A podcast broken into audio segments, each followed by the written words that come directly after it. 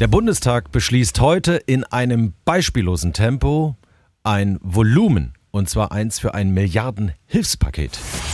Radio Regenbogen, Corona aktuell. Es geht um direkte Zuschüsse für kleine Firmen und auch Solo-Selbstständige. Prämien für Krankenhäuser sind auch dabei. Unterstützung für Eltern.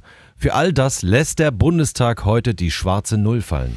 Ja, Deutschland verschuldet sich massiv, um das Geld schnell auszahlen zu können an die, die von der Corona-Krise akut betroffen sind. Und dann, das sind ja wirklich viele Menschen.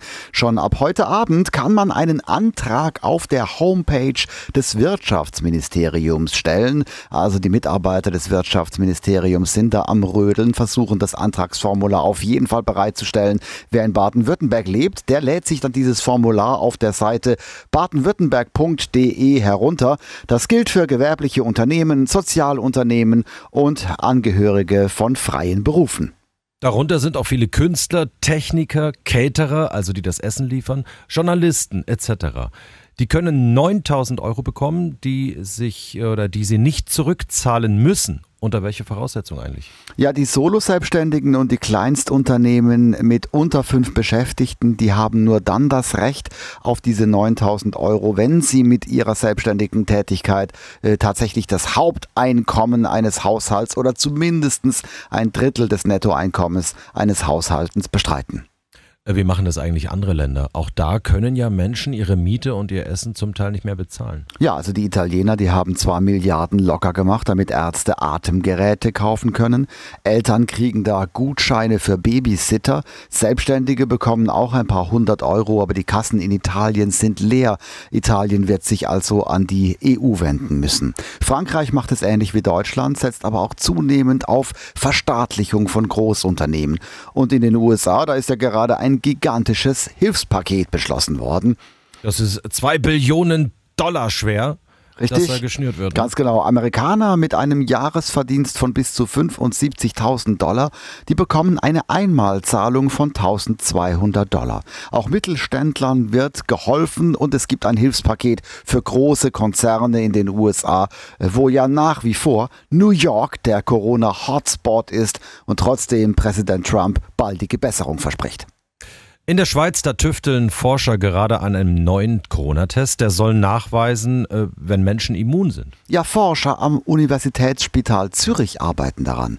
Es geht einfach darum, Corona nicht über einen Rachenabstrich, wie es ja bisher gemacht wird, festzustellen, sondern über Antikörper im Blut. Also man könnte Menschen erkennen, die infiziert waren, aber ganz ohne Symptome. Die wären ja dann immun und so könnten zum Beispiel diese Menschen, wenn sie in Klinik arbeiten, in Kliniken arbeiten, ganz ohne Ansteckungsgefahr in der Pflege von Corona-Patienten eingesetzt werden. Dieses neue Verfahren in der Schweiz soll noch diese Woche erprobt werden. Außerdem hat das Heidelberger Gesundheitsamt gestern nach dem Schwetzinger ein zweites Abstrichcenter in Baden-Württemberg eingerichtet, wo Fußgänger und Radfahrer getestet werden können. Und noch ein paar Fakten zu Corona kurz zusammengefasst. Ja, in China gibt es kaum noch neue Infektionen. Deshalb lässt die Regierung viele Schutzmaßnahmen auslaufen. Anders Indien, wo ab sofort 1,3 Milliarden Menschen unter, unter Hausarrest stehen. Baden-Württemberg geht weiter davon aus, dass das Abitur normal stattfinden kann, hält also am 18. Mai als Starttermin fest. Allerdings ist für den Mittag eine Schaltkonferenz mit den anderen Bundesländern geplant, äh, bei der es um das Durcheinander bei diesem Thema gehen soll. Und Eric Clapton verschiebt seine Europatournee aufs nächste Jahr. Der Auftritt in Stuttgart ist für den 6. Juni geplant, der in München für den 21. Mai. Äh, Klopapier wird übrigens deswegen gehamstert äh, in diesen Zeiten, weil es den Menschen ein sicheres Gefühl gibt, etwas zu haben, an dem man festhalten kann, sagen die Psychologen. Oh je, die kleinen Scheißpapierchen. Äh, die spielen übrigens nicht nur bei uns, sondern auch im Rest der Welt eine ziemlich große Rolle. Die aktuellen Infos für die Metropolregion Rhein-Neckar. Ich bin Matthias Wagner. Schönen guten Morgen. In der Corona-Krise rücken viele Menschen in Baden und der Pfalz zusammen, aber am besten zu Hause und draußen bitte mit mindestens anderthalb Meter Abstand. Aber gerade die Älteren unter uns, die brauchen jetzt Schutz vor dem Virus. Immer mehr Hilfsaktionen schießen dafür gerade aus dem Boden. Darunter auch die Heidelberger Aktion Tackle Corona. Vier Heidelberger Rugby-Vereine haben sich dafür zusammengeschlossen. Die Abteilung des Heidelberger Ruderclubs, der SC Neuenheim, die Orange Heats und der TSV Handschuhsheim. Christian Schroth-Harder kümmert sich um die Organisation. Was Tackle Corona bietet, sagte er Radio Regenbogen. Wir bieten an für die sogenannten Risikogruppen, aber auch für deren Helfer, also Ärzte, Krankenpersonal, Polizei und andere, Einkäufe zu tätigen. Wir haben ein Konzept erarbeitet, das es uns erlaubt, große Teile Heidelbergs abzudecken. Derzeit haben wir drei Telefonnummern eingerichtet und sind in der Zeit zwischen 9 und 12 Uhr für die Bestellernahme erreichbar. Rund 50 Helfer sind bereits für Tackle Corona im Einsatz. Den Link zur Internetseite der Aktion finden Sie wie auch weitere Nachrichten zum Thema Corona auf regenbogen.de. Die aktuellen Infos für Baden und die Pfalz. Ich bin Sascha Baumann, guten Morgen. Das Coronavirus breitet sich im benachbarten Elsass weiter rasant aus. Die Kliniken dort sind inzwischen an ihrer Behandlungskapazität angekommen. Krankenhäuser in Baden haben ihre Hilfe angeboten.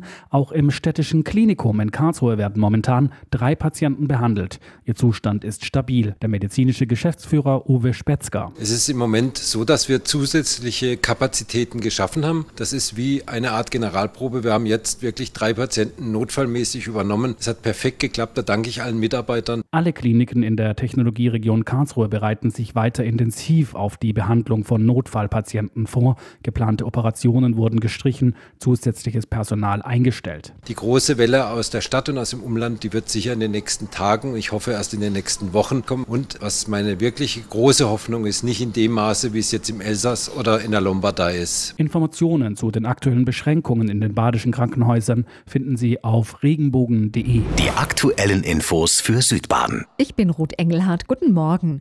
Seit gut einer Woche spielt sich für unsere Kinder alles zu Hause ab. Schularbeiten machen, spielen und irgendwie mit den Ängsten zurechtkommen.